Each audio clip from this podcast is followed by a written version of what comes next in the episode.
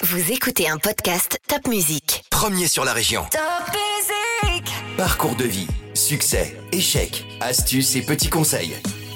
Nos invités montent sur le podium et nous partagent leurs expériences. En musique et en anecdotes, un podcast à emporter partout.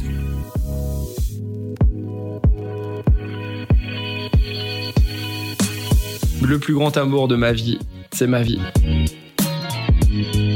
Life is a game. Tu risques rien dans ta vie à part un nom. Je pars de Masterchef que je n'ai pas gagné, mais j'ai remporté l'émission Top Chef.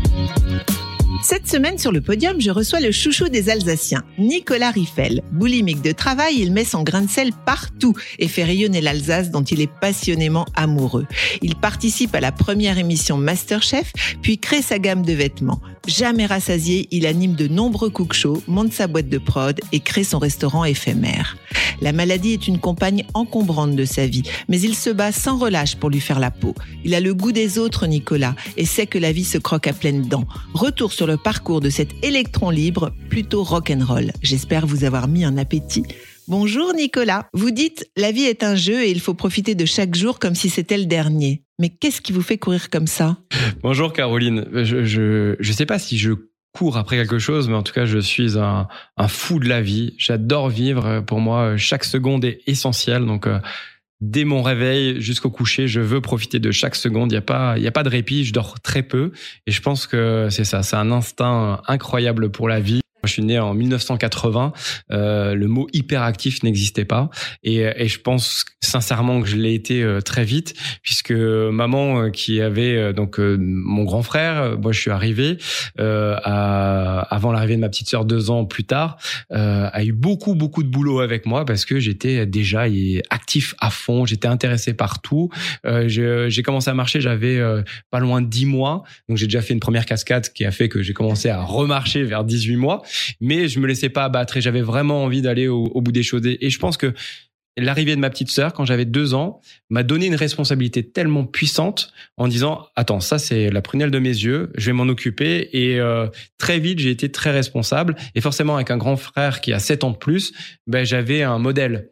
Et, euh, et en allant de, de, fil en aiguille, en étant élevé un peu par ces louves, hein, par, par ma maman, par ma grand-mère ultra présente, et en évoluant qu'avec ma sœur et ma cousine. Moi, j'ai grandi qu'avec euh, qu'avec euh, qu'avec ces femmes. Donc, ça m'a appris énormément de choses aussi et l'instinct de, vie et de survie. Et, euh, et je pense qu'on l'a plus en grandissant avec des femmes qu'avec des hommes qui nous habituent plus à être durs.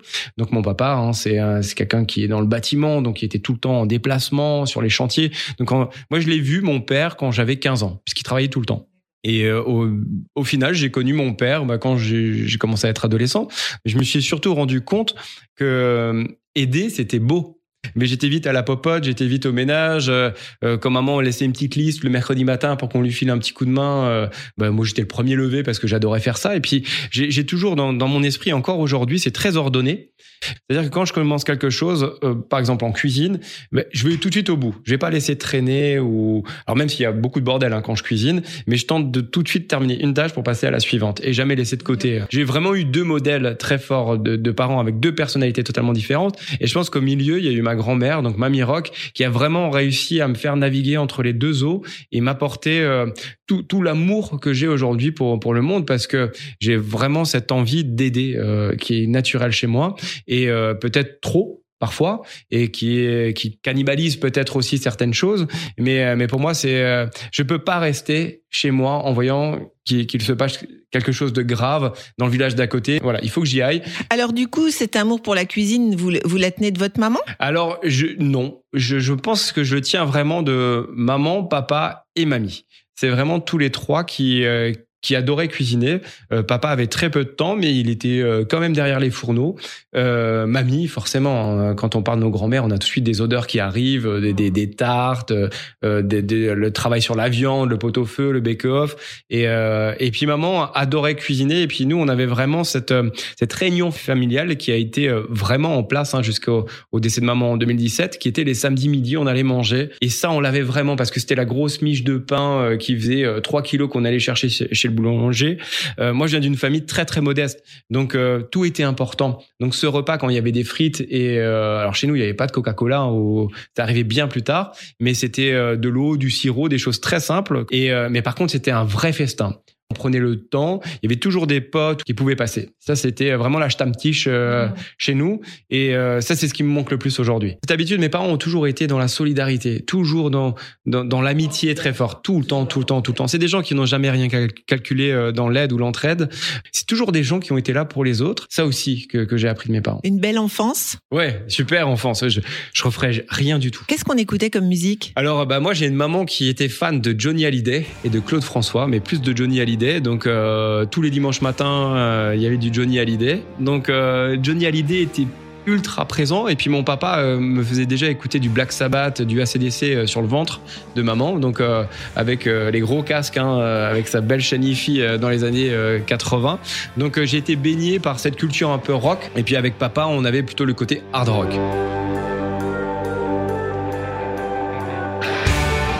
Tes cheveux comme un soleil d'été. Et que ton laurier ressemble aux champs de blé. Quand l'ombre et la lumière me dessinent sur ton cœur des montagnes, des forêts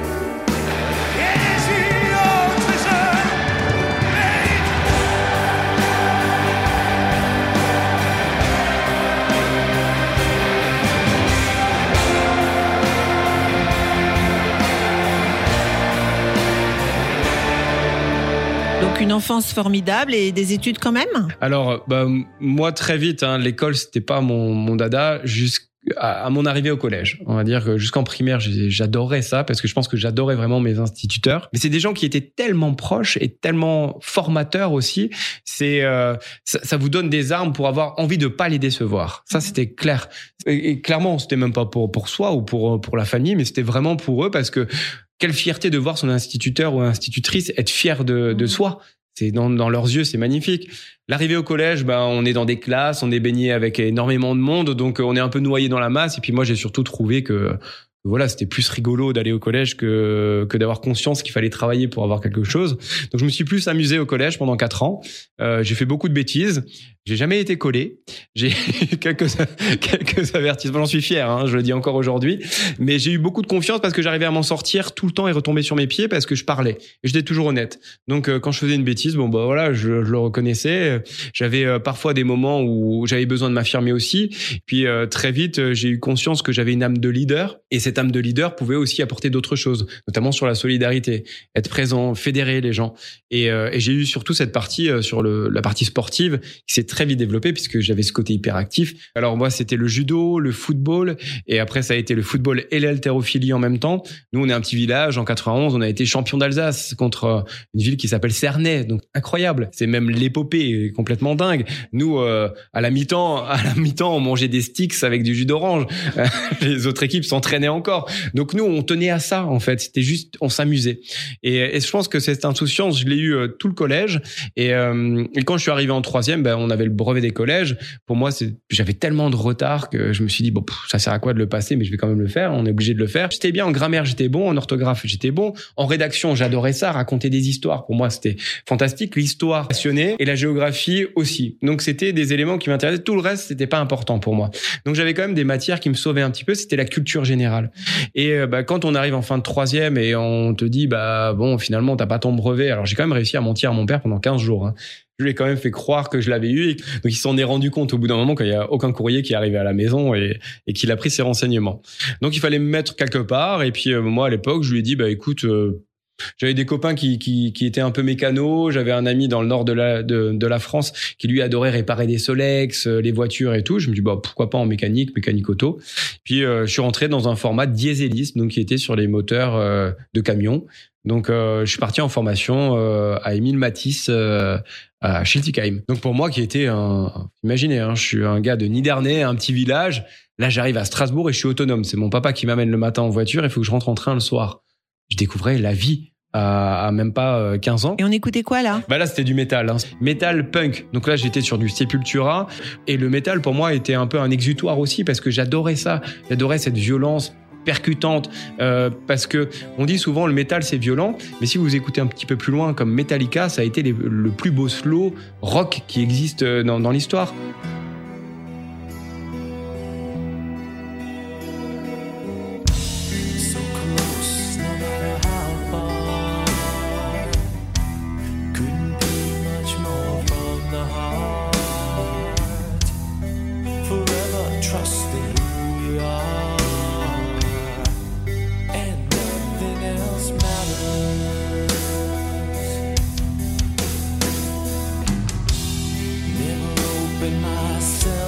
way.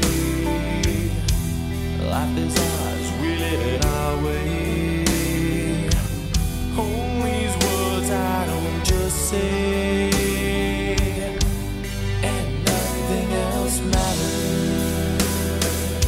Et en arrivant sur Strasbourg, j'ai découvert aussi d'autres choses, qui est la, la responsabilité, puisqu'il faut se prendre en charge soi-même. Et puis, euh, bah, surtout, j'ai pu euh, découvrir des gens qui venaient de, toute l'Alsace, puisque c'était la première fois que je rencontrais aussi des gens qui vivaient dans les cités. Et, moi, ça m'a marqué parce que pendant cette année-là, j'ai été responsable.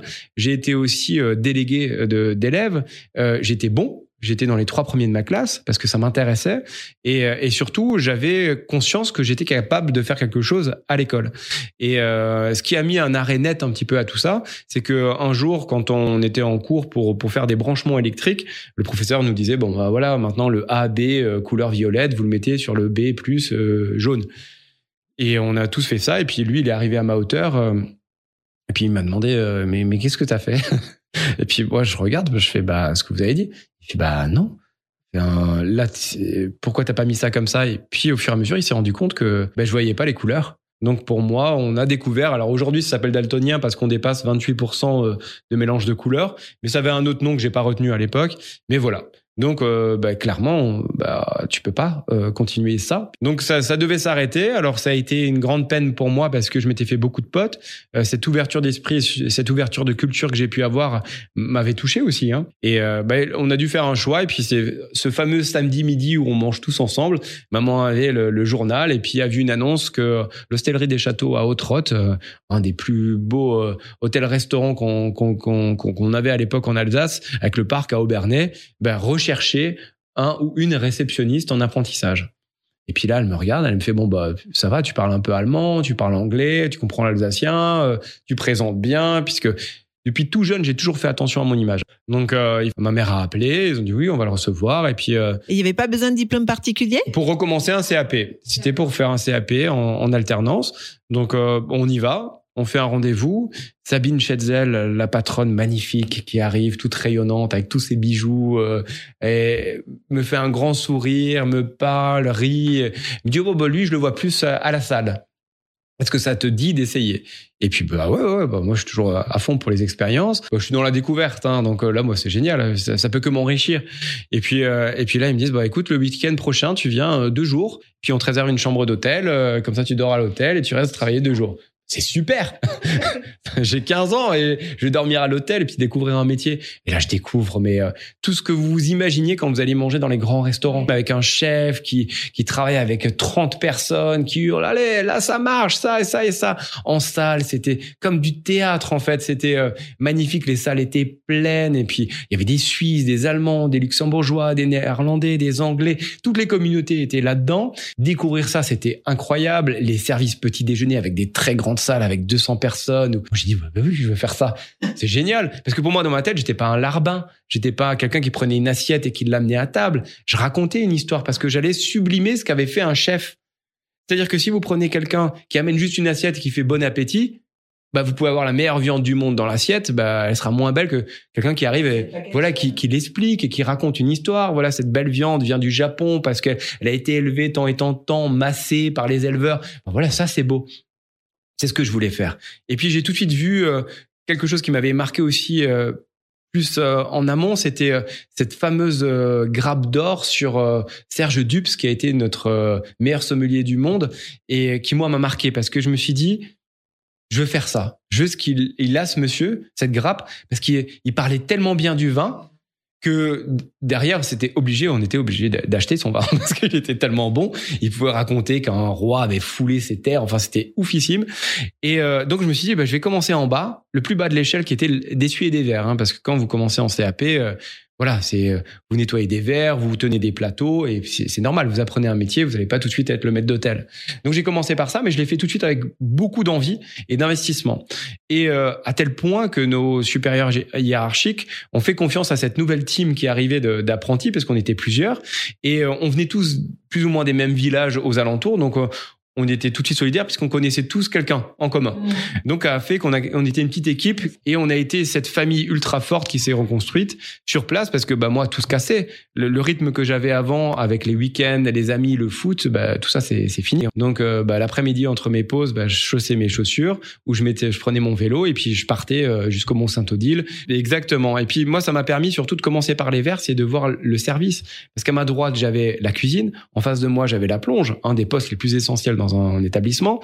Et à ma gauche, je voyais l'office. L'office, c'est l'endroit où on prépare tout. Vous avez toute la salle qui se met en place avec les chefs de rang, le maître d'hôtel, tout le monde. C'est un balai. Là, quand vous essuyez des verres, votre cerveau est en mode mécanique, mais là, il est ouvert à tout le reste. Et j'ai aimé donner le meilleur de moi-même. Le, le premier jour où j'ai commencé mon contrat d'apprentissage, c'était un samedi. J'ai commencé à 9h, j'ai eu ma pause à 15h, je suis revenu à 17h30, j'ai fini à 4h du matin. J'avais 15 ans. Aujourd'hui, ça n'existerait plus. À 22 heures, vous êtes à la maison parce que sinon les parents ont toqué à la porte. Moi, j'ai aimé ça. Parce que je dormais sur place, on était tous dans la même galère, on terminait tous ensemble, même si les supérieurs disaient, bon, maintenant les jeunes, vous y allez, euh, il est tard et tout ça. Non, non, non, non. Nous, on va être pareil. Et le lendemain matin, on était là à 9 heures. Parce qu'on aimait ça. Et puis, euh, et puis il y a ce fameux jour euh, en 96 à l'école, en, en septembre, euh, octobre, je sais plus trop bien, où, euh, où je suis en cours et euh, j'ai un de mes potes à l'arrière qui me demande un effaceur et puis je me retourne et puis un gros claque et puis euh, ma vie change à ce moment-là. Mon dos lâche complètement. Il se passe quelque chose de terrible et qui qui irradie tout mon corps, mon esprit. En une seconde, je comprends que ma vie sera plus jamais la même. Alors tout s'arrête. Je me souviens toujours de ce visage de euh, de ce médecin et de ma maman quand ils découvrent la radio. Bah, en fait, j'avais la base de mon dos qui était euh, arrachée à mon sacrum, donc ma colonne vertébrale qui était complètement arrachée avec une vertèbre qui tombait de presque so- 3 cm vers l'avant. En fait, j'avais mon nerf sciatique qui s'était délogé de tout cet ensemble et j'avais des douleurs de fou, hein, puisque tout était irradié dans, dans le corps. Et euh, là, c'était un peu la panique parce qu'on se dit merde, merde, qu'est-ce qui est en train de se passer? Ils avaient déjà un nom d'une maladie, mais euh, c'était la première fois qu'ils avaient un cas comme ça déjà en Alsace. Et très vite, on se rend compte. Alors moi, j'ai tou- toujours un souvenir de ce, ce morceau de Aerosmith qui est Cry. Parce que ça, m'avait marqué où j'avais toujours besoin de trouver un petit peu de force dans la musique pour aller dans ces rendez-vous parce que je savais que plus j'y allais, moins c'était des bonnes nouvelles.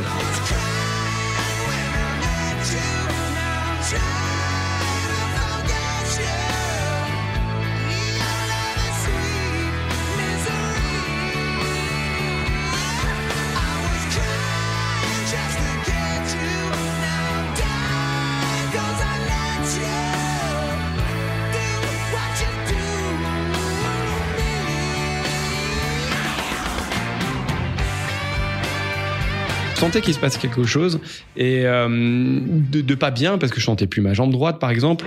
Et donc du coup, on fait un rendez-vous avec un, grand spécialiste qui avait travaillé avec la NASA aussi et qui euh, qui dit bah voilà ça, ça cette maladie a, a ce nom-là donc c'est spondylolisthésis. Bah, moi j'ai fait partie des très peu de cas sur Terre à cette époque-là où ça s'est développé. Au fur et à mesure, je me rendais conscience quand même que cette maladie, il y avait un truc qui était grave. Au début, je l'avais pas, mais je me suis rendu compte que je risquais de ne plus marcher. Été un des premiers cas au monde qui arrivait au stade final de la maladie entre l'âge enfant et l'âge adulte. Je pouvais un peu me la jouer, comme on dit, et, euh, j'ai un petit mot qui revient parce qu'à l'époque, ma mère m'appelait beaucoup comme ça. C'était brotzer. C'était celui euh, qui se la jouait un petit peu, que vous savez, comme euh, le- les blousons noirs et puis qui se gominait un peu les cheveux. Bon, c'était ça. Donc, euh, je prenais toujours tout un petit peu d'une façon très bien et à la rigolade. Dans, dans cet objectif qui était, il faut sauver ma vie. Et euh, j'avais un, professeur exceptionnel qui s'appelle le professeur Steib, qui a sauvé énormément de vies en Alsace et qui lui revenait des États-Unis avec des méthodes un petit peu différentes. S'est dit, bah voilà, on, je vais lui faire un pari à ce gamin. Qu'est-ce que tu veux faire comme métier plus tard? J'ai dit, je veux être sommelier. Il a dit, tu seras sommelier. Il s'est pas trompé. Je suis devenu sommelier. Mais il a tout fait pour changer ma vie. Et le fait d'avoir fait autant de sport m'a aussi appris à gérer cette compétition et à gérer un mental. J'étais gardien de but et haltérophile. Et j'ai fait du judo. Donc j'avais euh, plus ou moins trois sports où on se retrouve très vite seul aussi avec soi-même. À, se confronter à des choses, même si en tant que gardien, j'étais capitaine et on est dans une équipe, mais je suis seul dans mes buts. Donc quand on se retrouve en finale d'une Coupe d'Alsace où on a un attaquant qui arrive seul devant soi, on n'a pas toute l'équipe pour nous aider à, à protéger l'équipe. On est seul. Donc, je me retrouvais seul et entouré, mais j'ai su tout de suite quoi faire. C'est ça. Et surtout, quoi faire pour me préparer mentalement. Parce que la stratégie du professeur avec mes parents était de pas tout me raconter. Parce que l'opération, c'était très simple. C'était m'ouvrir devant, donc du bas du ventre jusqu'au jusqu'au nombril, m'ouvrir tout l'arrière du dos, me casser la colonne vertébrale, sortir tous mes organes, me mettre un pont en, méda- en métal, une greffe à la moelle épinière, euh, faire tenir tout ça par des griffes, des vis et me faire grandir de 3 cm en 24 heures. C'est une grosse opération, alors euh, qui a qui a duré en tout et pour tout, je crois que c'est 17 heures. Euh, voilà où moi le 10 avril 1997 n'a pas existé pour moi puisque je suis arrivé le matin très tôt, on m'a endormi et je me suis réveillé euh, 48 heures ou 78 72 heures après. Oh, c'est flippant. Euh, C'était assez le mot qui m'est venu, c'est flippant. Et je me retrouve coincé sur un lit où je peux rien bouger. Vous pouviez parler? Rien. J'ai tellement de tuyaux dans la gorge, dans le nez, euh, j'ai des drains sur tout le corps. Enfin, c'est, c'est- c'est- c'était, on va dire que dix jours. Je, je- je l'explique parce que j'y étais vraiment, j'étais en enfer. Je peux dire à quoi ça ressemble l'enfer parce que quand vous y êtes, quand vous avez cet âge-là, euh, tout- vous n'avez pas le recul que j'ai aujourd'hui à 40 ans sur la vie. Et c'est ce qui explique que vous croquez la vie aujourd'hui? Je pense pas parce que j'étais déjà comme ça avant. Ça m'a rendu beaucoup plus fort. J'ai relativisé tout puisque je grandissais de 3 cm. J'ai euh, une nouvelle vision, c'est-à-dire que le monde était différent pour moi puisque je grandissais de 3 cm. Donc même juste regarder mon père, C'est pas énorme. c'est pas énorme, mais votre regard change déjà. J'ai plus la même musculature, j'ai plus la même formation de tous mes os. Tout est en train de changer. J'ai 16 ans. On a peur? Bien sûr, vous avez peur de casser, vous avez peur de tout casser. Mais ça m'a pas empêché, là on est au mois d'avril, ça m'a pas empêché de sauter d'un vieux bâtiment dans le sud de la France en- au mois d'août de la même année pour faire un plongeon euh, de plus de 10 mètres. Ça s'appelle l'inconscience. Ça s'appelle surtout la survie et je pense que derrière ça, je l'ai toujours eu et ça s'est confirmé avec cette opération-là. Mais c'est quoi C'est voir si ça va tenir? Non, c'est plutôt vivre, encore une fois, et de se dire que j'en suis capable. J'en suis capable. Ça passe ou ça casse? Mais parce que je, cro- je, je crois et je crois toujours en mon corps, même si je sais qu'aujourd'hui ça va être de plus en plus dur puisque cette maladie vit toujours en moi, puisqu'elle demande beaucoup beaucoup de force. C'est- Cette douleur, en fait, on s'y habitue parce que pour moi, je me dis toujours, c'est pas grave. hein. Combien de temps ça vous a pris pour vous relever, pour, pour remarcher? Pour revenir à un état normal, ça a été très rapide. Il faut savoir qu'en 12 jours, j'ai pas laissé le choix. Alors, une petite anecdote qui est rigolote. Comme on m'a tout sorti tous les organes par l'avant, donc intestin, foie, euh, rein, estomac, ben, il faut que tout ça se remette en place. Donc moi, le médecin, je pouvais pas parler. Donc euh, quand j'ai commencé à utiliser mes mains, mes doigts, ma maman m'a amené une ardoise. Puis la première chose que j'ai demandé, c'est boire un orangina. J'avais envie que de ça. Et, euh, et puis je demandais toujours, je rentre quand? Je rentre quand? Parce que moi, ça me saoulait d'être couché et puis de. Donc on m'a dit, bah, dès que tu arrives à te mettre debout. Et euh, dès que j'ai commencé à remarcher, et forcément, euh, j'avais de plus en plus envie de demander à rentrer, donc j'ai eu de moins en moins de tuyaux, donc j'ai commencé à reparler, sachant que je devais rester à peu près entre un mois et demi et deux mois à l'hôpital. hein. C'était le deal qui avait été fait avec mes parents. Puis moi, je tenais plus. Donc le, le professeur l'a bien vu, a dit OK, bon, tu as le droit de sortir quand tu pètes. Donc, pour lui, c'était le top départ que tout s'était bien mis dans le ventre puisque c'était, on, pouvait pas me laisser sortir sans que les gaz se remettent en place. Ça voulait dire que les intestins tous se remettaient en place. Donc moi tous les jours je disais c'est bon j'ai pété, c'est bon j'ai pété. Bien sûr on me croyait pas. Et euh, au, bout du douzième jour, je l'avais toujours pas fait. Hein. Pourtant j'avais rem- remangé mais rien n'était finalisé. Et enfin c'était avant le deuxième jour parce que je suis sorti le deuxième jour. Et j'ai dit oui c'est bon. Donc pour eux ça devenait plus ou moins normal, c'était possible. Et euh, je pense qu'il m'a pas cru, mais que c'était impossible de me garder parce que je sortais dans les couloirs, enfin je faisais tout ce que j'avais pas le droit de faire. Je voulais sortir. Donc euh, euh, pour moi il était vraiment extrêmement vital de me remettre très vite pour retourner travailler. Mais comme il m'avait promis que je serais sommelier, en septembre de la même année, j'étais nouveau au boulot. J'ai retrouvé mes copains de CAP. J'ai fait une super année. J'ai retrouvé le boulot. J'ai retrouvé un de mes meilleurs amis qui s'appelle Jonathan. On s'est retrouvé avec euh, 18 femmes et on était les deux seuls garçons. Donc entre les apprentis, puisque c'était vraiment un métier plutôt de, de femmes, on va dire, en salle. hein. C'était assez rare d'avoir euh, les hommes. Et quand on avait des hommes, c'était généralement les maîtres d'hôtel. Donc nous, on a eu la chance exceptionnelle d'avoir euh, Emmanuel, qui était notre maître d'hôtel, euh, qui, a eu une douceur exceptionnelle pour nous et de confiance. Valérie, qui nous a encadré, Aurélie, tout- toutes ces personnes très fortes qui étaient tout de suite autour de nous. Et j'ai eu un accueil encore plus fort de, de ma famille, qui est la famille Schetzel. Quand je suis revenu, on me suis dit, c'est bon, Nico, tu, tu- tu fais partie de cette famille on va t'aider, on va, on va tout faire pour, euh, pour te réintégrer et aussi tenir compte de, de ma santé. Et, euh, et pour moi, ça a été un, un confort incroyable parce que je suis arrivé euh, en pleine confiance. Et j'ai donné tout ce que j'ai pu cette année-là. Donc j'ai terminé, alors c'était major de promotion, mention. Euh, J'étais très fier. J'ai eu mon CAP et mon BEP tout de suite. Forcément, j'allais continuer tout de suite en bac.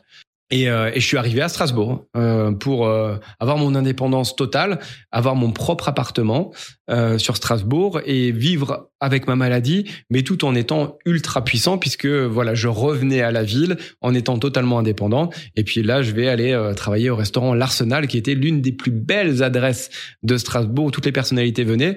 Parce que c'était un restaurant qui était tenu par Jean-Claude Bader, Le sosie de Johnny. voilà, et en Alsace, hein, et qui était un personnage haut en couleur. Et surtout, Johnny Hallyday avait sa, sa petite adresse euh, à l'Arsenal. Et maman avait déjà mangé euh, euh, à côté de lui au restaurant l'Arsenal à, à l'époque. Donc pour moi, il y avait toute une histoire. Puis c'est surtout l'établissement. Donc là, Elle avait une chanson préférée? Euh, je sais pas si elle en avait une véritablement. Je pense que l'album qui l'a vraiment marqué, c'est 100%. Au-delà de nos différences,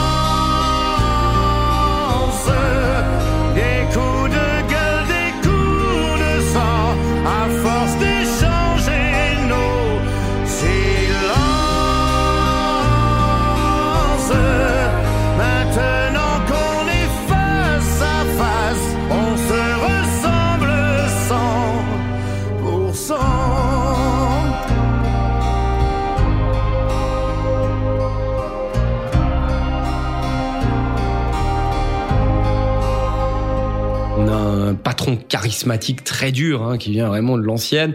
Euh, je suis pris en charge par Carole, euh, Carole qui euh, qui a été mon mentor absolu et qui a su tout m'apprendre en cuisine. Je me retrouve avec Thierry Bendler, qui est un super chef, avec Clément, avec Sébastien. Mais vous faisiez déjà la cuisine? Pas du tout. Moi, je participais à ça à la maison. Mais moi, c'était plus la salle qui m'intéressait. Et ce qui m'intéressait surtout, c'était de voir ce que faisaient les, les cuisiniers.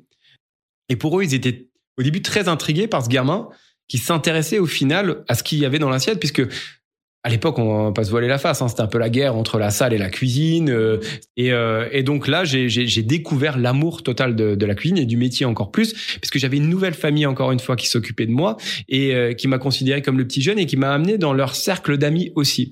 Donc j'ai grandi très vite pendant deux ans à Strasbourg où j'ai eu mon bac avec mention. Et là, je me suis dit bon ben maintenant, je termine par ma mention complémentaire sommelier et euh, je suis allé au restaurant Julien qui est aujourd'hui le 1741 à Strasbourg avec la famille Chalère. Pareil avec euh, avec des, des, des personnes qui m'ont fait confiance aussi euh, d'une façon absolue, qui m'ont laissé grandir, qui m'ont laissé euh, servir Pasqua, euh, Boutros Boutros Ghali, Berlusconi, euh, Bayrou, enfin voilà des, des, personnalités, Jean-Jacques Goldman, euh, des, des, grands dessinateurs, on avait Téléphone qui était là. Un rêve de gamin parce que quand je racontais ça à mes potes, ils me disaient mais non, mais non, mais non. L'amour de de ma vie, c'était ma vie. Et euh, je vivais tout à fond, tout, tout, tout, tout, tout était à fond. Et quand je revenais chez moi, donc euh, à, à j'ai- j'allais toujours voir Mamie Rock, donc à Mittelbergheim. Euh, J'y allais même quand j'avais qu'une mobilette à l'époque. Hein, et quand j'ai commencé à avoir, ma voiture, chaque semaine, je passais la voir. Même si c'était cinq minutes, je m'en fous. C'était, il fallait voir Mamie. Et quand on pouvait pas se voir, c'était au téléphone. Tout le temps, tout le temps, tout le temps. Et, euh, et on gardait vraiment ce lien dans la famille avec ma petite sœur, avec mon grand frère qui était aussi sur Strasbourg. Donc lui, je pouvais le voir encore plus. Donc grandir avec tout le monde. Et, et ça, ça a été pour moi exceptionnel parce que jusqu'à ma mention complémentaire ça a été magique. Mais là, le dos m'a un peu rattrapé parce que j'ai aussi croqué la vie à pleines dents. Et puis, je commençais à avoir ce petit malaise vagal qu'on a de temps en temps euh, qui arrivait. Donc, j'avais mal à la tête. J'avais euh, des, des fortes migraines qui arrivaient. Je commençais à avoir des médicaments très lourds sur les migraines. Et on comprenait pas d'où ça venait jusqu'au jour où voilà, on a réussi à faire le lien avec mon dos qui avait des tensions qui étaient très fortes et qui devenaient des tensions nerveuses du fait de la position que j'avais et qui était plus compatible avec ça. Donc pour moi, c'était terrible. Je venais d'être sommelier, j'étais un des plus jeunes sommeliers dans un restaurant étoilé quand même français, on est en 2001. Euh, J'avais une carrière de dingue qui pouvait s'annoncer, je voulais partir à l'international, je voulais travailler sur les paquebots de luxe, je voulais faire des choses de fou. Ben non, ça s'est arrêté. Et puis entre temps, j'ai eu la chance d'avoir, euh, bah, forcément, je m'intéressais au vin. Donc quand on s'intéresse au vin, bah, j'ai été à fond. J'ai eu un, un vigneron alsacien qui était très intéressé par mon profil et qui m'a dit, bah écoute, nous on cherche quelqu'un, un commercial, bah, qui peut un peu euh, développer notre marque sur euh, plutôt sur le sud de l'Alsace. Donc on part territoire de Belfort, Besançon. Je dis, ah super, bon bah c'est très bien. Bah écoute, nous on peut te faire commencer le job euh, vers octobre, euh, novembre. Donc moi mon contrat s'arrêtait en juin. Euh, bah forcément moi rester à la maison c'est pas possible. Donc je travaille, j'ai commencé à m'investir, m'investir, jusqu'au moment où bah, un contremaître se rend compte que le petit gamin là, euh, bah, il travaille bien. En disant bah attends au lieu de te faire ces tâches là on va te faire faire des tâches un petit peu plus de responsabilité jusqu'à monter monter monter. Alors je suis en intérimaire là dedans hein, et jusqu'à monter et, et travailler sur un endroit où j'ai euh, un soir un, un carton qui reste coincé dans un grand vérin et puis j'enlève ce carton et le vérin se referme mais se referme avec mon bras. Dans ce vérin là et, et qui commence à bah, à prendre tout mon corps puisque cette machine continuait à travailler pensant que mon bras était un carton. Et, euh, et donc euh, c'est euh, un des contremaîtres qui a réussi à, à sauver quelque part un petit peu ma vie. Et, et ma vie a été remodifiée ce soir-là puisque je perdais l'usage du nerf radial et du cubital droit. Donc ça voulait dire que bah, je pouvais plus utiliser mon bras pour conduire une voiture et partir euh, représenter cette maison euh, de, de vignerons alsaciens Et de nouveau le destin. donc de nouveaux destins, de nouveau des opérations. Donc ce bras droit a, été reconstruit par un formidable euh, médecin qui s'appelle Marin Braun à Strasbourg, qui a fait des miracles. Et euh, mais il fallait que que je réfléchisse à nouveau. On la laisse tomber et puis euh, là on se retrouve bah, septembre octobre euh, 2001. Je sais pas quoi faire, je suis nouveau euh, perdu. Et là je me dis bon bah il faut que je retrouve autre chose. Quoi? Je savais pas du tout. Alors j'ai fait simple, hein, j'ai repris mes études en Corse, à Ajaccio. Et- alors parce que il y avait trois écoles en France, il y avait, je crois que c'était Bordeaux, Versailles et Ajaccio. Pourquoi en Corse? Tant qu'à faire, hein, les Alsaciens et les Corses s'entendent bien. Alors on parlait, partait sur du commerce euh, et euh, marketing euh, qui avait une spécialisation dans la grande distribution. Quand je suis arrivé là-bas, les Corses ont tout de suite compris que je voulais pas être Corse. Moi, je suis Alsacien et je resterai Alsacien jusqu'à ma mort.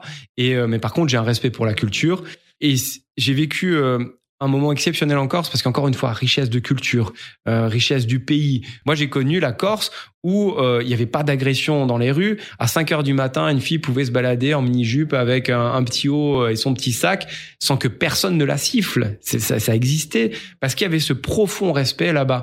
Mais quand vous arriviez, moi, on m'appelait le pinsout. Pinsout, c'est le casque à pointe. C'est violent hein, pour un Alsacien, mais je l'ai accepté parce que c'était leur culture d'appeler les, les, les gens de l'extérieur comme ça.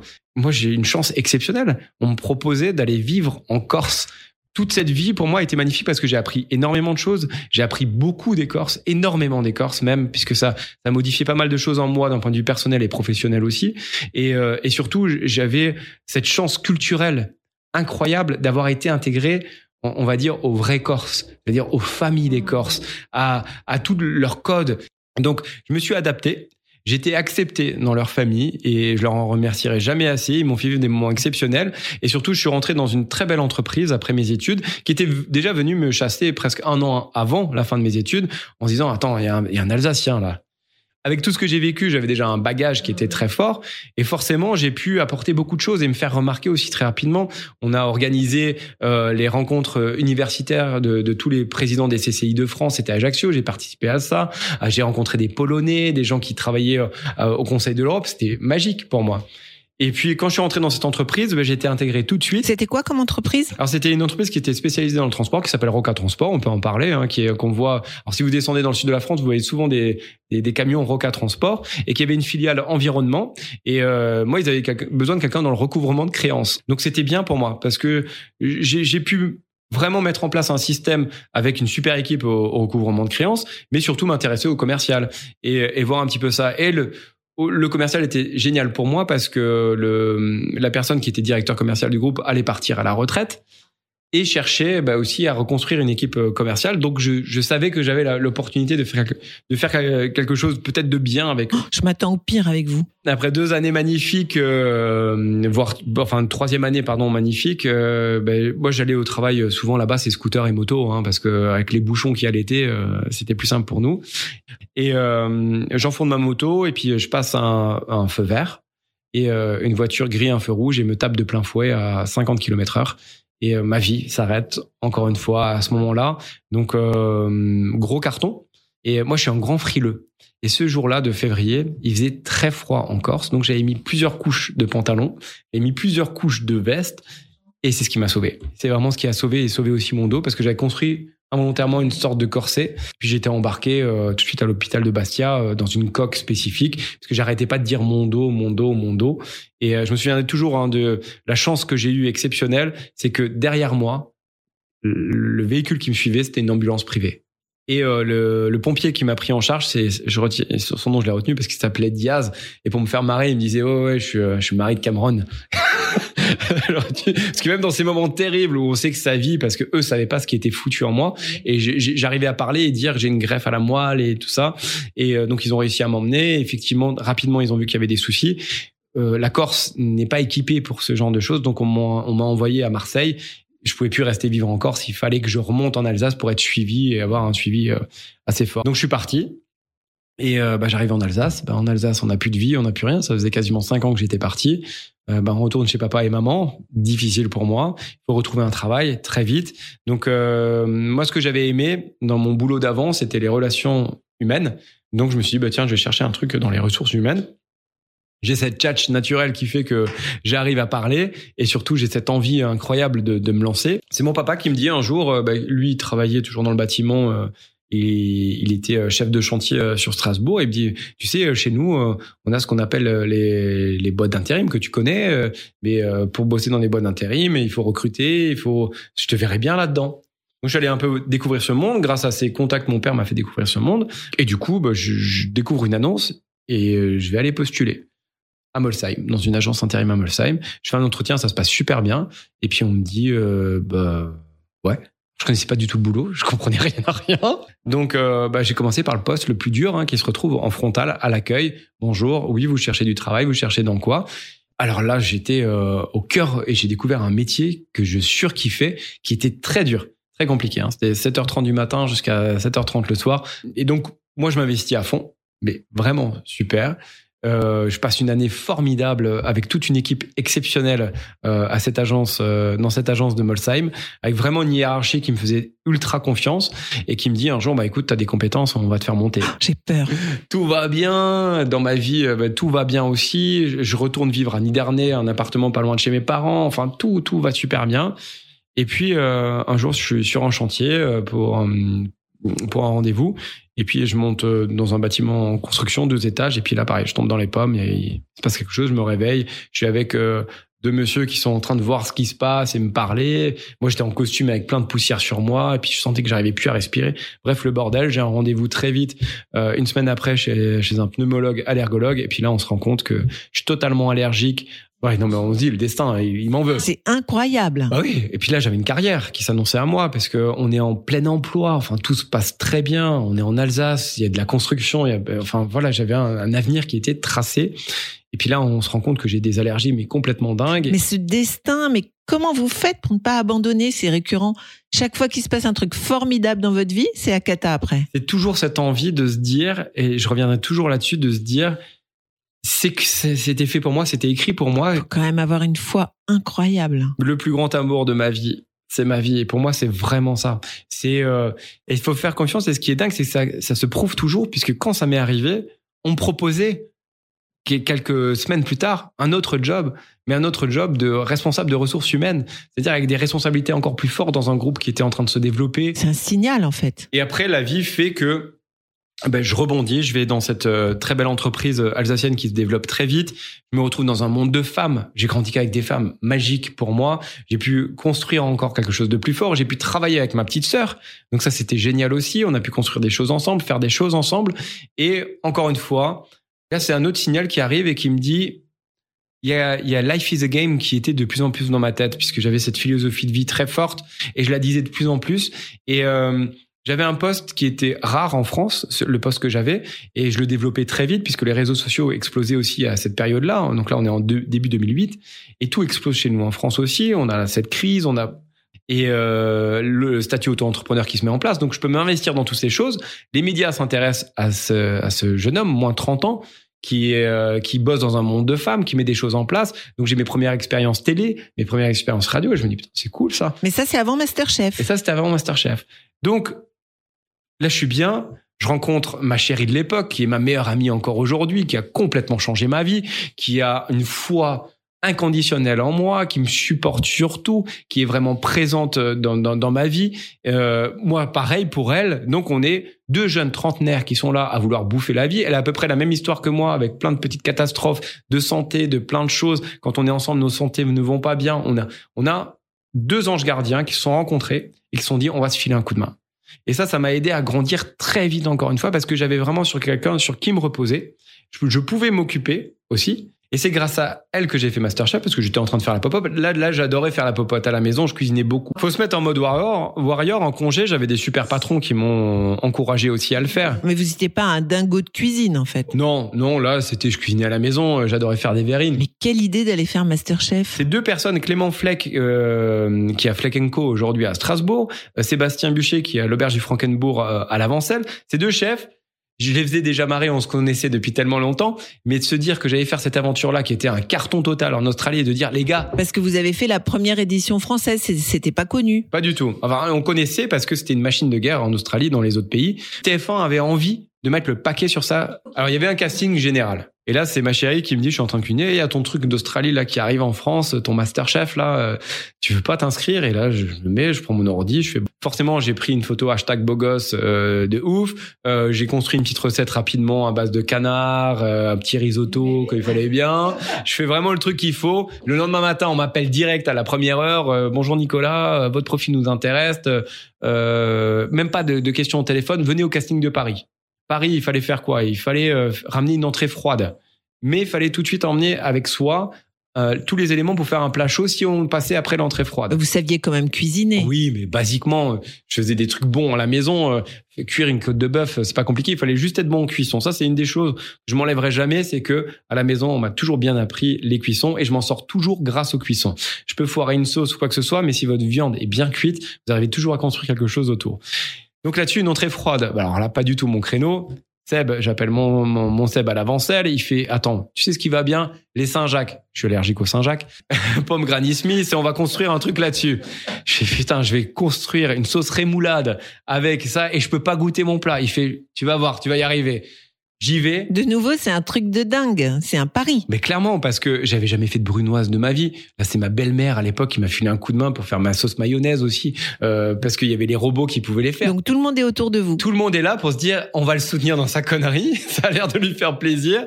J'ai mon Clément qui m'aide et qui m'aide sur le canard à me faire un super plat avec des panais, avec de la mangue, des choses qu'on voyait pas trop, mais vraiment dans des restaurants. Bref, j'arrive au casting, un monde fou. Donc, et tout ça a été filmé déjà. hein. J'arrive là-dedans et en plus, je passe en dernier. Donc, mais pas, quand je dis dernier, je mens pas. J'étais le dernier du dernier du dernier, appelé sur la liste.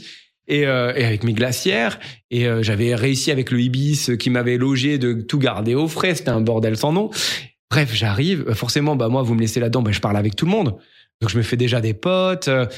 Et puis on passe, je passe devant le, le, le, le, le jury. Et euh, donc j'avais fait un super, euh, une super préparation sur assiette, le plat que j'avais pas goûté, hein, je vous rappelle. Les gars, dé- déjà à l'é- à l'époque, voilà, ma première question, ça a été de, quand je les ai vus goûter, je leur ai dit, mais vous savez que c'est dans une glacière depuis ce matin. Hein. Saint-Jacques, je les goûte pas. Il fait, mais comment vous voulez qu'on vous fasse passer? Et les mecs, ils mangeaient. Je me dis, mais c'est des fous C'est des fous Et en fait, ils étaient exceptionnels parce que ils testaient aussi notre façon d'être. Parce que nous, on le savait pas, on était devant une croix, mais il y avait une caméra qui était planquée en fait juste derrière et qui regardait déjà notre attitude et notre façon d'être. Puis moi, je suis quelqu'un, je garde toujours une phrase de mon père qui a été dans ma vie très importante. Tu risques rien dans ta vie à part un non. Il y a personne qui va te gifler pour te dire non. Il te dira juste non. Donc j'ai rien à perdre. Donc je suis arrivé, avec- bah, comme je suis à la maison, en faisant des blagues euh, et tout naturel. Et euh, moi, je suis passé le dernier parce que j'étais le dernier à être informé euh, de qui restait ou qui restait pas. Et euh, là, euh, je, reste avec l'équipe, on commence à tchatcher avec l'équipe et tout. Et euh, ils me trouvent tous cool, on, rigole. Ah, ce serait bien que tu continues l'aventure. Et puis là, on me dit bon bah tu continues. Demain, euh, tu fais le plat. En live. Ah ouais. Mais en live, ça voulait dire, là, on m'informait qu'il y avait le jury, il y avait Anton, Domoran, Cranboard et Carole Rousseau. Et euh, là, je me dis, merde. Et là, bah, on est à peu près, je pense, dans les 200, 200 sur la journée euh, grand maximum. Et sur toutes les villes, sur ce casting-là, il y avait que 100 places. Donc, à la fin, on devait être 1000, euh, et sur les 1000, ils gardaient 10%. Vous étiez entraîné. Oui, j'étais entraîné, mais euh, moi, je m'étais pas entraîné à une chose. Je suis venu avec une mangue, mais je me suis jamais entraîné à ouvrir une mangue, à couper une mangue. Je savais pas comment fallait faire. J'avais une mangue, mais la mangue, en général, vous l'avez, c'est dans des glaces ou quoi que ce soit. Donc là, je me retrouve devant la mangue et je fais, putain, j'ai complètement zappé de demander comment on taille une mangue, comment on fait pour enlever la mangue, le fruit, parce que vous savez qu'il y a un noyau, c'est très compliqué à faire, il faut pas se louper, parce qu'on peut se couper la main et tout. Et là, j'appelle euh, Clément, et là, je me dis, merde, comment tu fais? Bah, tu vas faire comme ça, comme ça, comme ça. Bah oui, au téléphone, c'est facile. Réalité, c'est différent. Bref, c'est mon tour. Et là, il découvre un personnage avec moi. C'est-à-dire que j'avais une heure pour réaliser un plat et le présenter. Ils ont passé quasiment plus de la moitié du temps à me parler. C'est-à-dire qu'ils étaient là avec les caméras. Carole Rousseau, elle restait que sur moi. Au bout d'un moment, je la regarde, je fais Carole, vous voulez pas aller chez, chez mon voisin à côté? Parce que j'arrive pas à avancer. Donc tout ça, ça les faisait marrer parce que je faisais mon naturel. Parfois, elle me parlait, je faisais deux secondes. Je termine juste ce que je fais. Je sais pas faire deux choses en même temps. Je suis un mec. Enfin voilà, c'était du naturel. Bien évidemment, il y a une grosse partie qui est castée là-dessus. C'est pas forcément ce que vous savez faire dans l'assiette. Et ce qui a tout de suite plu à l'équipe, ça a été mon naturel. Un de mes, mes meilleurs potes aujourd'hui, on est toujours en contact, c'est Pascal Geeks, qui est aujourd'hui producteur artistique de The Voice et The Voice Kid. C'était, il y a eu tout de suite un coup de cœur ensemble. On s'est tout de suite appelé, on était comme des frères. Et euh, a tout de suite senti qu'il y avait ce, ce naturel simple et qui faisait du bien aussi. Quand je suis allé pour présenter mon plat, je me suis retrouve devant ce jury. J'ai encore ce, ce truc de fou parce que vous imaginez le casting que je viens déjà de passer, que tous ces gens qui sont rentrés chez eux en pleurant et tout ça, j'ai une responsabilité aussi, c'est pas de décevoir et de se dire bah ils ont pris un clampin, euh, moi j'avais ma place. Non, moi je vais être fier. Donc je suis devant, on me demande à parler du plat, là il me dit euh, bon vous avez vu euh, là votre canard hein, il commence euh, il s'oxyde un petit peu. Alors l'oxydation c'est parce que c'était un peu trop longtemps à l'air euh, libre et je l'avais laissé sur du métal. Enfin voilà, il me, il me donne des petites astuces, je fais ouais, je suis désolé, en plus je le sais. Bah forcément, j'ai été coaché comme ça, donc je m'imaginais déjà Clément qui me fait une fessée en me disant je te l'avais dit. Et, euh, et là, je présente, et là j'ai déjà euh, Yves Cantbord qui me dit pour moi c'est oui, Anton chef 3 étoiles, Michelin, meilleur ouvrier de France. Bon, il est vosgien, c'est pas grave, mais derrière on se dit Anton dit oui. Et ben moi je regarde euh, Monsieur Domoran, il me regarde.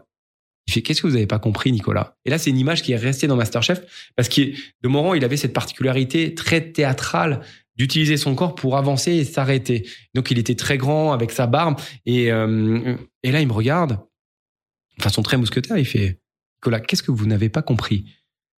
Et je dis bah j'attends votre réponse.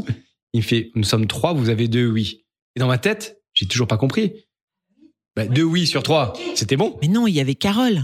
Euh, il, il fallait un troisième oui. Et là, il s'arrête, il fait, si vous attendez que je vous dise euh, oui, ok, je vous dis oui, c'est bon. Vous faites la jurle comme un malade. Et puis, euh, ça, c'était, ça a été repris à l'époque de Morandini, de plein de choses, où c'était un peu, le gars, il fallait qu'il ait l'approbation des trois, quoi. Donc là, je reviens, c'est la fête, je pars dans les 100 quand même. C'est une aventure exceptionnelle. Je suis dans le Masterchef. Et du coup, on part dans cette grande cuisine, on est 100 candidats. Là, c'est génial, on a chacun notre chambre d'hôtel, une communauté, donc tout est coupé là. hein. On garde nos téléphones, euh, mais on vit tous ensemble. Et puis là, c'était génial parce que euh, que ce soit Anton, Candboard et Domoran, c'était leur première à eux aussi. Donc ça, c'était euh, top parce qu'ils étaient très proches de nous. Nous, avec Seb Domoran, on discutait tous les jours. Avec Fred, pareil. Avec euh, Yves Candboard, c'était la même. Il, il s'attachait très vite aux candidats aussi. Puis bah moi, forcément, je me suis mis dans l'aventure euh, avec corps et âme parce que je l'ai vécu avec euh, avec toute ma joie de vivre. Voilà, j'ai j'ai jobé à fond, j'étais coaché aussi par mes potes et euh, d'avoir des bases puisque nous à l'époque sur les c'est le même modèle dans tous les pays, c'était donc gros casting, 100 candidats 100 candidats qu'on- qui sont dans la grande cuisine et sur ces 100 candidats, seuls 20 sont gardés pour aller dans la grande maison. C'est dur, hein, parce que chaque jour, vous voyez partir 10 candidats, 15 candidats, et vous savez pas si vous êtes dedans. Donc à l'époque, si vous vous souvenez, c'était des lignes complètes de candidats et ils donnaient euh, des prénoms. David, Donc là, fallait s'avancer d'un pas. Et nous, on avait capté que les caméras, il y avait plus de 200 caméras hein, partout dans. Elle savait à l'avance. Eh ben, elle savait à l'avance, donc elle se tournait vers les candidats. Donc quand on voyait une caméra qui venait vers soi, on faisait pas moi, pas moi, pas moi, pas moi, pas moi. Et, euh, et moi, jusqu'à la fin, jusqu'à la dernière épreuve, on n'avait jamais appelé mon, mon prénom. Là, on m'appelle, et là, je fais, et on voit ma tête, je m'en souviendrai à vie, puisque c'était dans le zapping où on voit vraiment, putain, vraiment, c'était merde. Voilà, qu'est-ce que j'ai foiré. En plus, mon, plat était très bien, c'était à base de Saint-Jacques. Mais forcément, je l'avais pas goûté. Donc, j'avais fait un plat totalement insipide. J'en avais discuté avec euh, Frédéric Canton qui m'a dit, mais ton plat, euh, Nico, il, il avait rien, il y avait rien qui le relevait et tout ça. Et là, je lui dis, ben, non, je pouvais pas le goûter. Je suis allergique au Saint-Jacques. Donc, euh, donc derrière, bah, j'ai construit un peu mon aventure aussi là-dessus, hein, sur des, des, des, challenges. hein. En étant allergique à plein de choses, bah, s'il y a des produits imposés, bah, je vais les prendre et je vais tenter de faire des trucs avec. hein.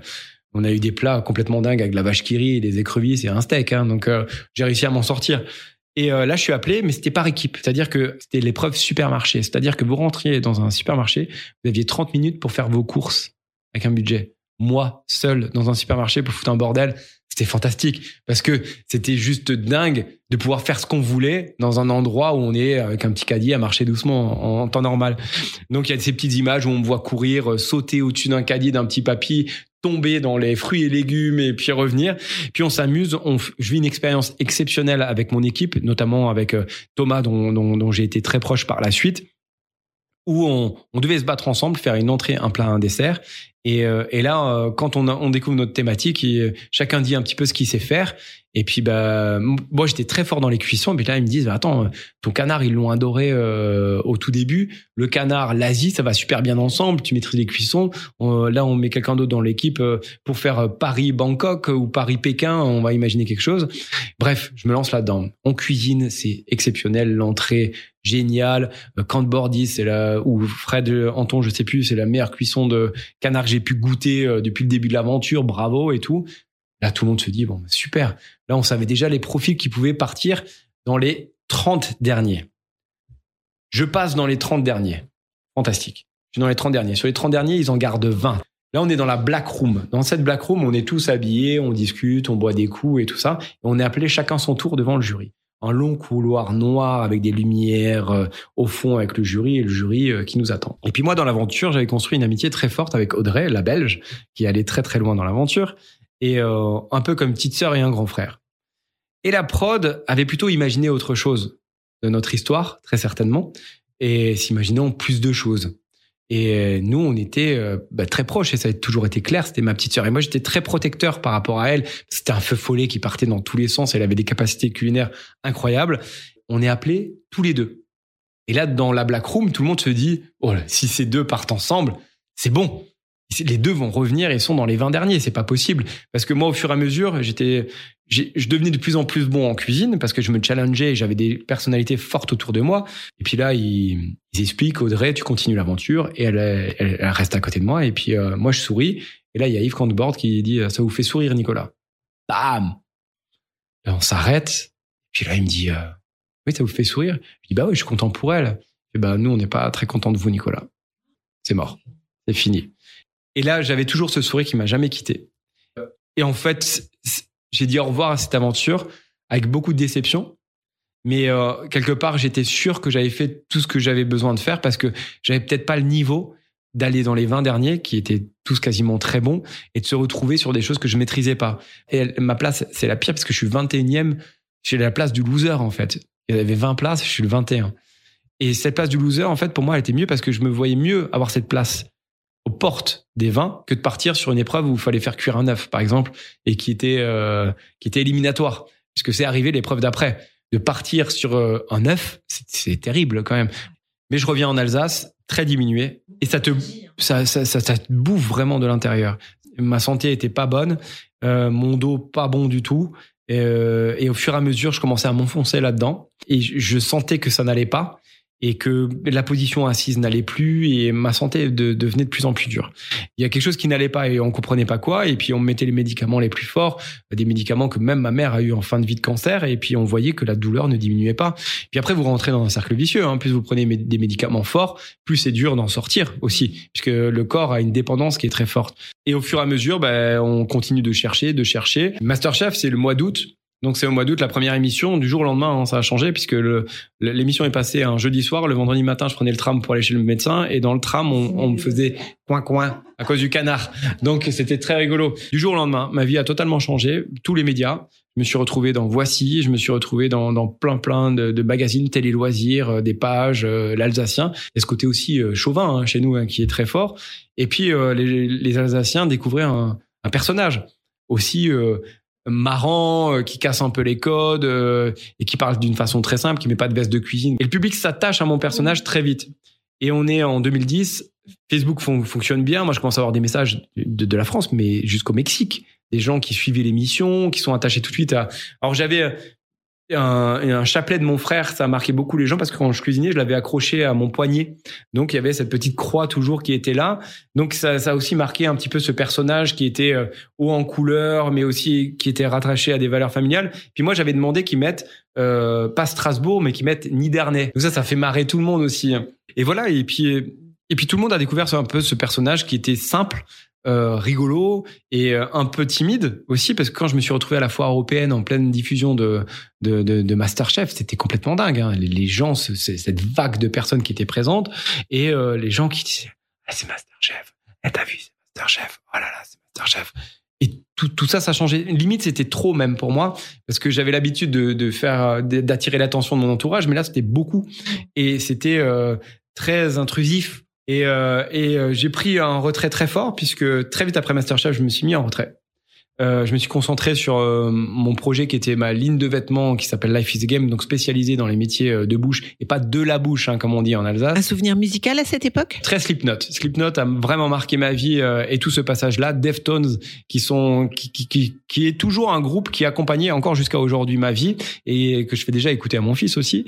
Et mais Slipknot a été vraiment un, groupe qui a encore marqué ma vie puisque là, mon cadeau d'anniversaire des 40 ans, c'était mon meilleur ami d'enfance, donc Mathieu, qui est toujours là, hein, est très important dans ma vie, et qui m'a emmené faire une surprise le jour de mes 40 ans, voir Slipknot pour un, point d'exclamation à ce groupe qui a vraiment marqué nos deux vies aussi.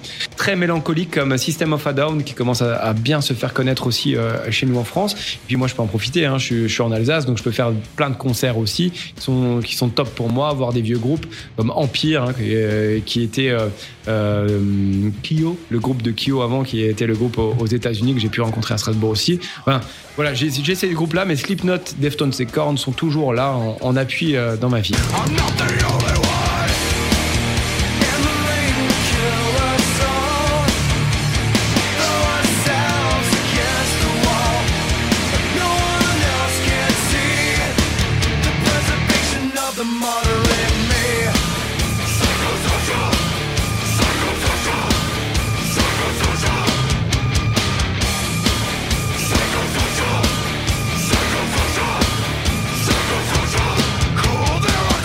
Lance ma ligne de vêtements, tout, tout, tout se passe bien, on se quitte avec mon ancien job. Euh, j'ai Ça marche bien la ligne de vêtements? La ligne de vêtements explose parce qu'il y a ce personnage qui est connu dans le monde de l'hôtellerie-restauration.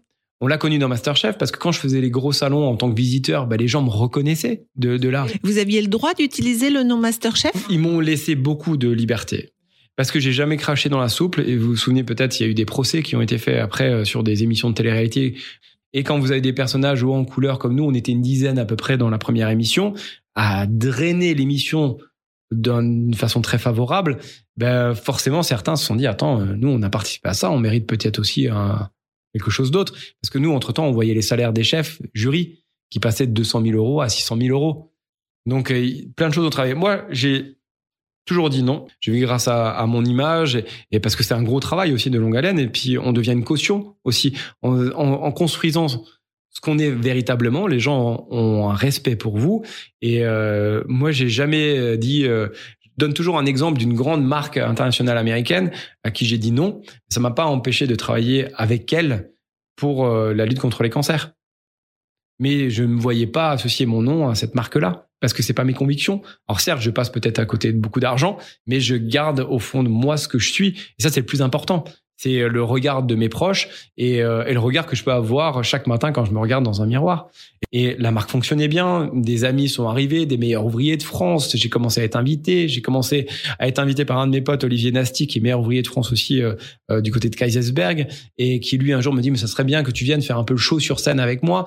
On commence à faire un show, là je me dis, attends, un show, euh, on va faire un truc simple, on va éteindre la lumière, on va mettre du ACDC, avec le public, on va le faire applaudir avant, et Ladies and gentlemen! Et on commence comme ça, et ça a été un show. Et là j'ai dit, waouh!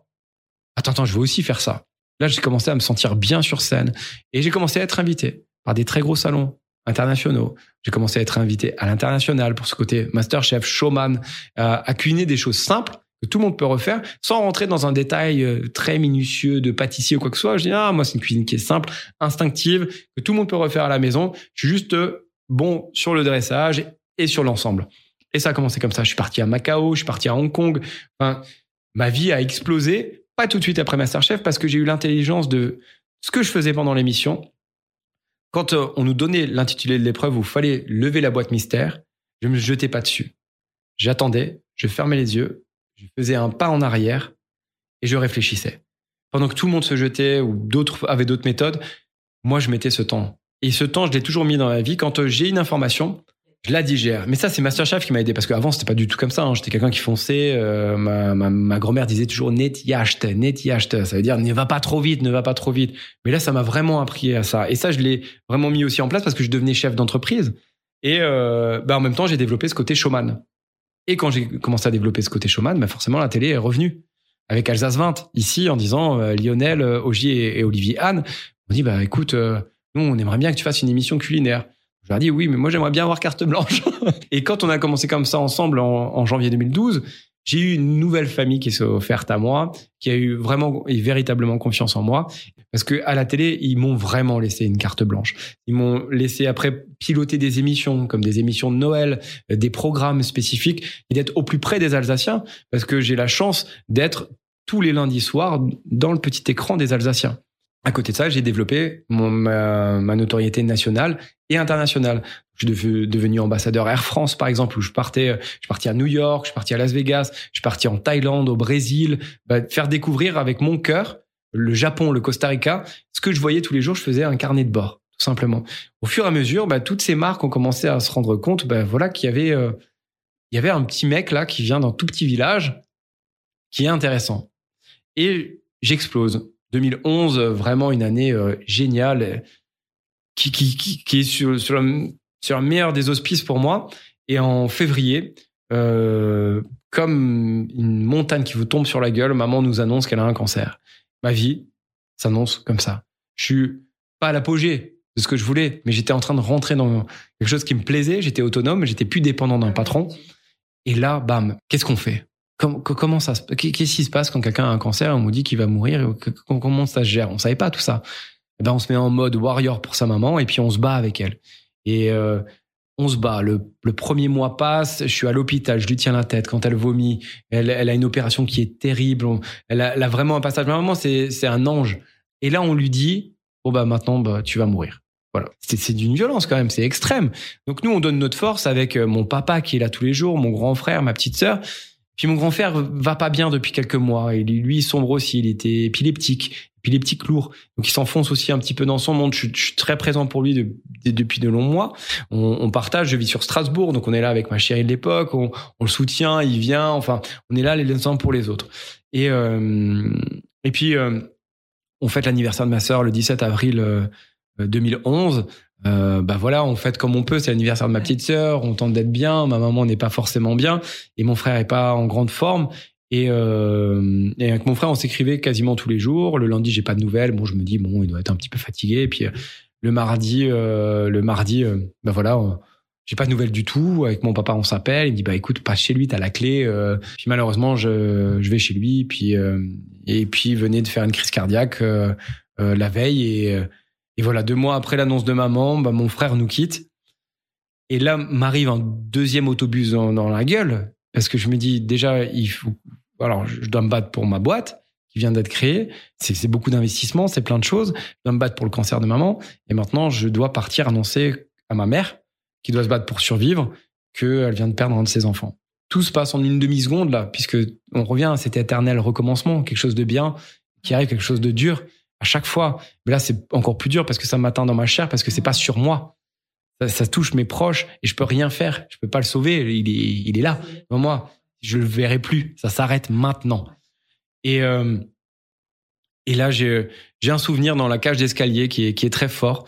C'est euh, ma chérie de l'époque qui est là et désemparée en me regardant. Mais bordel, qu'est-ce qu'on va faire? Puisqu'on venait de traverser aussi des choses dures ensemble et de se dire mais qu'est-ce qu'on va faire? Il y a sa sœur qui arrive, il y a mon papa qui arrive qui est complètement désemparé. Euh, on tente de, de... et là j'ai un mode automatique qui se met en place que j'ai toujours eu. Vous vous souvenez, ranger, structuré, survie. Et là je reprends mon père, je le regarde, je dis tu vas aller à la maison, tu vas appeler le médecin, tu vas faire en sorte que maman elle soit le plus calme possible. Voilà, tu vas faire ça. Moi, je vais m'occuper des pompiers, des, de la police. Là, je regarde ma chérie, je dis ça, je vais faire ça, ça, ça. Tu me rejoins là-bas, je regarde ma belle-sœur, je dis ça, ça, ça, ça. Et on fait ça et on structure. Et eux, avec un soutien énorme, j'arrive devant ma maman et je parle. Je crois que j'ai parlé deux heures non-stop. Je l'ai noyé sous des paroles pour lui faire comprendre que son fils n'était plus là, et pas qu'elle pète une durite ou qu'elle ou quoi que ce soit, mais j'ai parlé, parlé, parlé, parlé comme je savais faire, puisque j'ai toujours dit j'ai de la tchatch. Donc là, j'ai fait tout ce que je savais faire parler et lui dire que là, il y avait ma sœur qui était à côté de moi. On, est là, on t'as encore deux enfants qui sont là et on, on faut qu'on se batte, qu'on se concentre là-dessus. Et là, j'ai mis une autre entreprise dans ma tête.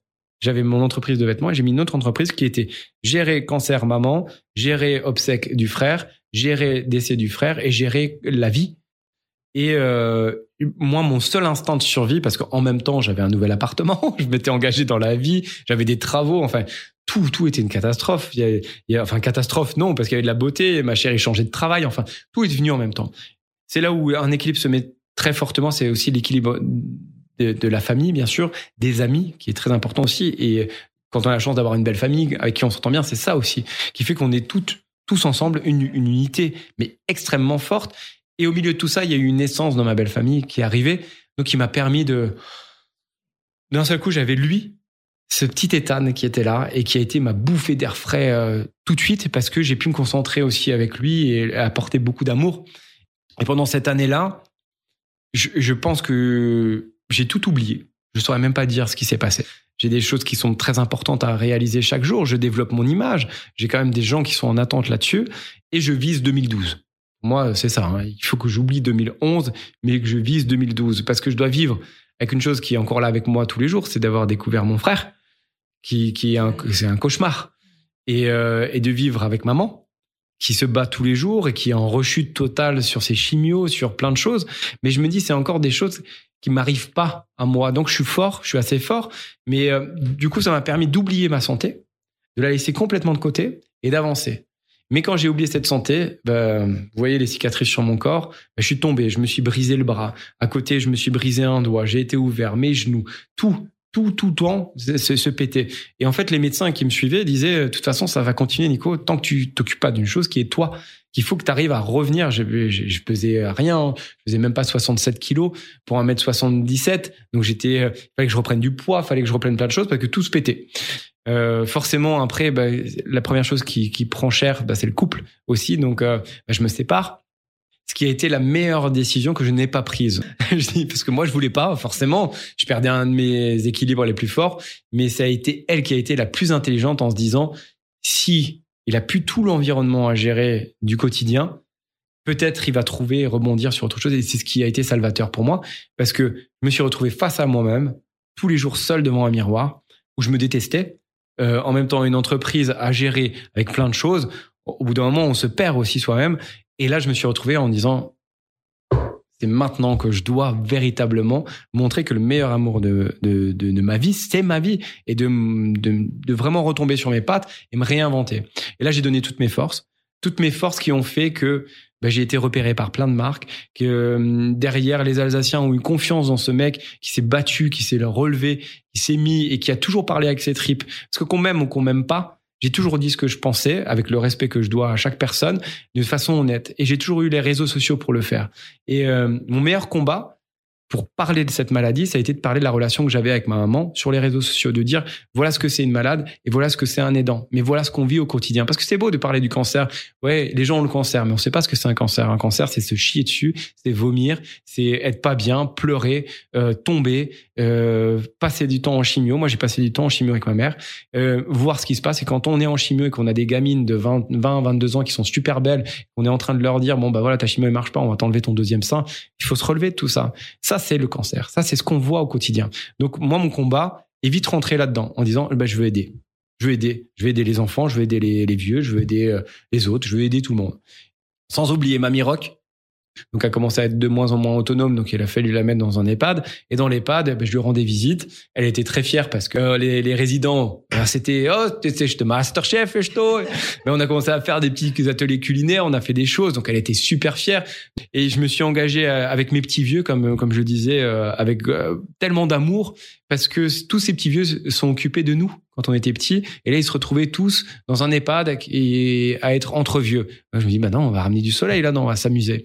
Et euh, je développais cette partie-là et j'ai développé les réseaux sociaux. Et là, en 2013-2014, Facebook devenait de plus en plus important en France. Instagram, Snapchat, ça n'existait pas vraiment encore. Et ben, je me suis dit, ben, je vais véritablement rentrer dans ce réseau social pour ma partie pro et ma partie privée. Pour faire le show sur scène, ben, je gagnais plus que vendre un mois de vêtements. Donc, euh, ben, je me suis dit, ben, cette image, elle a vraiment une, valeur. Surtout que cette valeur arrivait avec des cautions de très grands chefs, jusqu'au chef de, l'Élysée, Guillaume Gomez, qui est, qui est devenu un ami dans la vie, qui était là à me soutenir, à croire et qui portait pas du tout mes vêtements. Mais il me disait juste, t'es un bon mec et je vais te soutenir. On va faire des photos avec toi et tes vêtements, mais moi, je suis avec une autre marque. Mais euh, juste parce que il avait confiance en moi. Et il m'a jamais lâché jusqu'à encore très peu on était par SMS très peu de temps ensemble où j'ai besoin de son soutien. Et quand je dis besoin d'un soutien ils savent qu'ils peuvent compter sur moi à n'importe quel moment. Si un jour il m'appelle ou quoi que ce soit lui ou d'autres personnes je serai toujours là et ça a toujours fonctionné de cette façon-là. C'est jamais du donnant-donnant, c'est toujours du gagnant-gagnant. C'est comme ça qu'on le voit. Et dans tout mon cercle d'amis et dans le boulot aussi, c'est de se dire, bah voilà, aujourd'hui, dans, la- période qu'on connaît ou qui sera plus jamais la même avec ce virus, on a des entreprises alsaciennes avec qui je travaille, qui ont besoin d'aide mais qui n'ont plus de finances.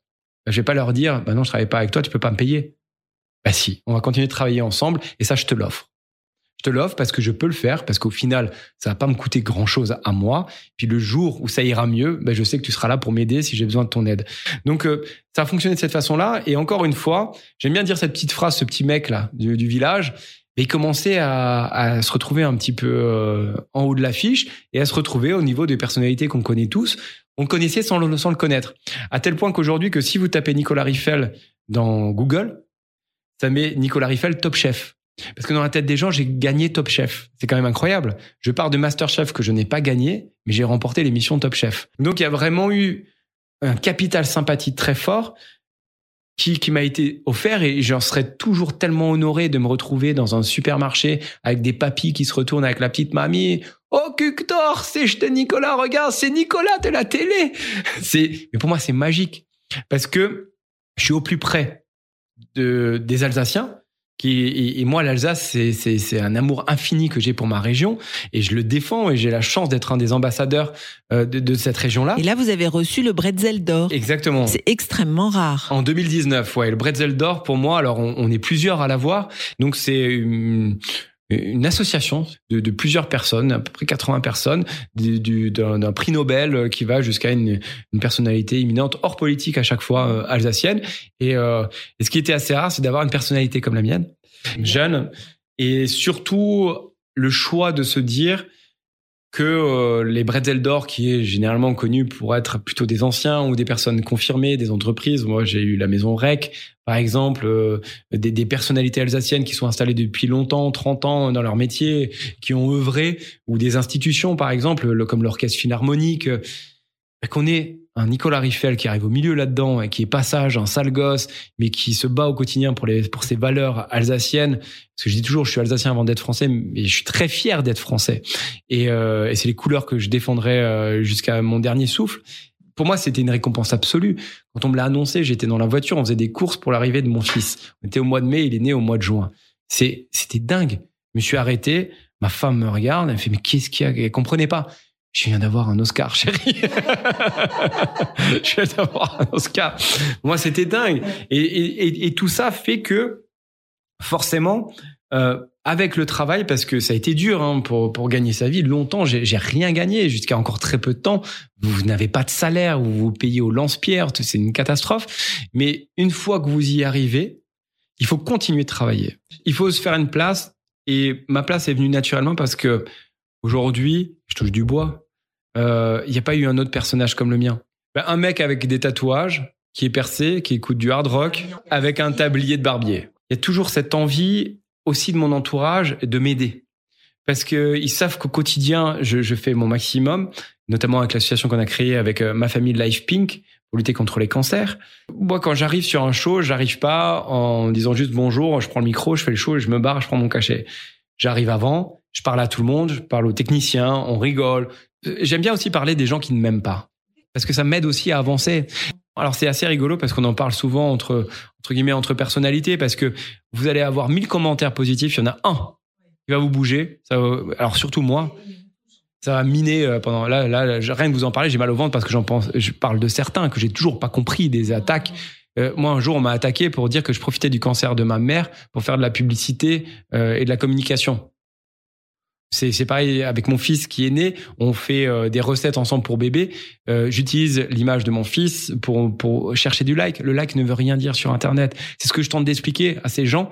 Parce que de temps en temps, je prends du temps quand même pour leur parler. Hein. Même ça me prend, ça me bouffe de l'énergie. Mais je discute avec eux pour comprendre le fond.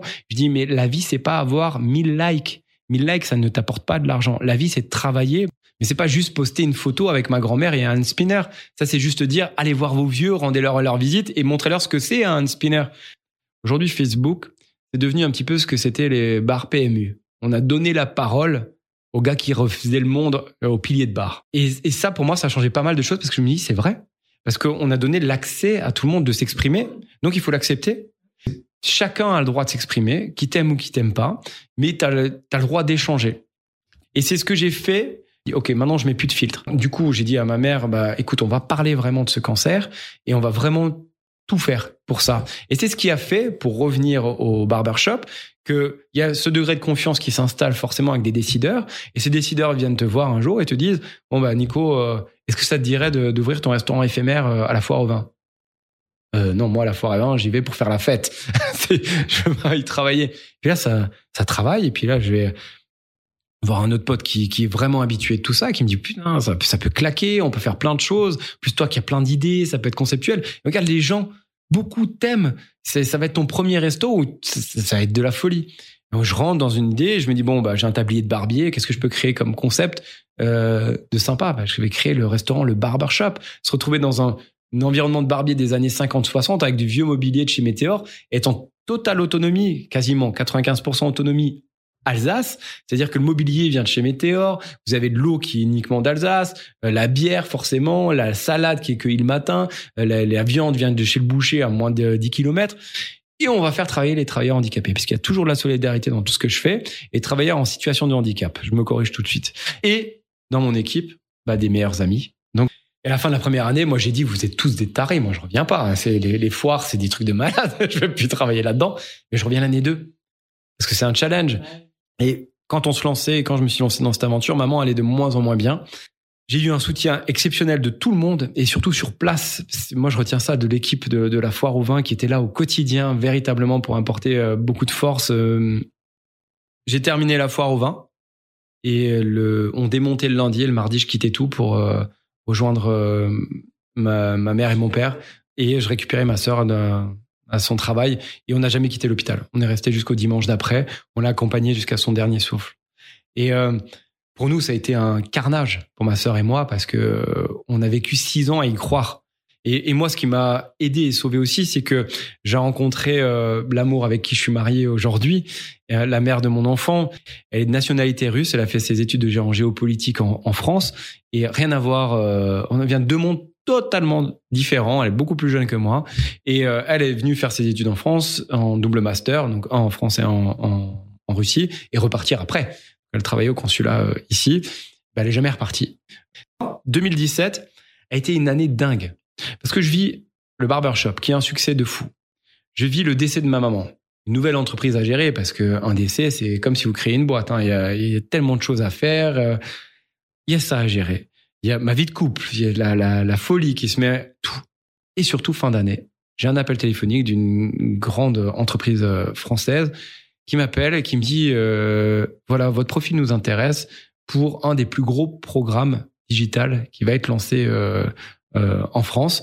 Euh, Il y a une autre marque qui fait des petits fromages euh, à tartiner, et puis cette marque-là, et qui me dit on veut que ce soit vous. Alors je fais attends, attends, je comprends pas. Il y a plein de stars, il y a Norbert, il y a Lignac, il y a Marx, il y a tout ça. Euh, Pourquoi? Bah, on, on- Je sais pas, mais on vous aime bien. Et c'était juste ça. Et en fait, ce qui leur a plu, c'est ce justement que je viens de la terre, je viens d'en bas. Euh, le multipass qu'il fallait parce que j'étais présentateur télé grâce à Alsace 20. Je présentais des contenus digitaux puisque je l'avais déjà autoproduit euh, pour pour les marques alsaciennes. Euh, je connaissais le- le- les métiers d'agriculteur, je savais ce qu'était une courgette. Enfin bref, j'avais tout ça. Et surtout, ils avaient entendu parler de moi sur ma façon d'être durant les shows. On y revient. On est à notre quatrième saison aujourd'hui. Euh, notre dernier épisode vient de faire quasiment 1 million, huit- 1,8 million de vues. Euh, et ce programme qui s'appelle Des régions à croquer, je l'adore parce que je suis qu'avec des artisans et des gens de la terre. Quand on arrive dans la grande distribution, on ne vend pas que des produits qui viennent de chez l'agriculteur à côté. On sait très bien toutes les crises qu'il y a eu entre la grande distribution et les agriculteurs. Moi, l'objectif, c'était de dire, regardez, regardez ce qui se fait. Ce que je suis en train de vous dire, c'est vrai. Et quand vous regardez les commentaires qui sont diffusés sur les épisodes sur Internet, je prends le temps de répondre aussi. Et ça, ça a véritablement aussi apporté une caution supplémentaire dans ma vie parce que de plus en plus, une personnalité autre qui s'installe. Euh, c'est de se retrouver quand même à l'international. C'est un jour pour les histoires de dingue que j'ai vécues, je me retrouve invité à Taïwan, à Taipei, où je suis en train de discuter avec une personne qui importe des, produits de France, qui me dit bah tiens ce soir vous nous rejoignez là au marché couvert, on nous invite au marché couvert, là on nous fait monter dans une salle, je me retrouve à dîner avec le ministre des Affaires étrangères de Taïwan. Donc toute ma vie est régie de cette façon-là, ce qui fait que je suis toujours heureux, peu importe peu importe ce qui m'arrive. Je vous dis ça, j'ai perdu il y a, quelques semaines Mamie Rock, qui, est, qui est la femme de ma vie. Mamie, on a une relation qui a été extrêmement forte. C'est au-delà de l'amour. Je ne saurais jamais comment dire. Mais euh, je perds un de mes équilibres.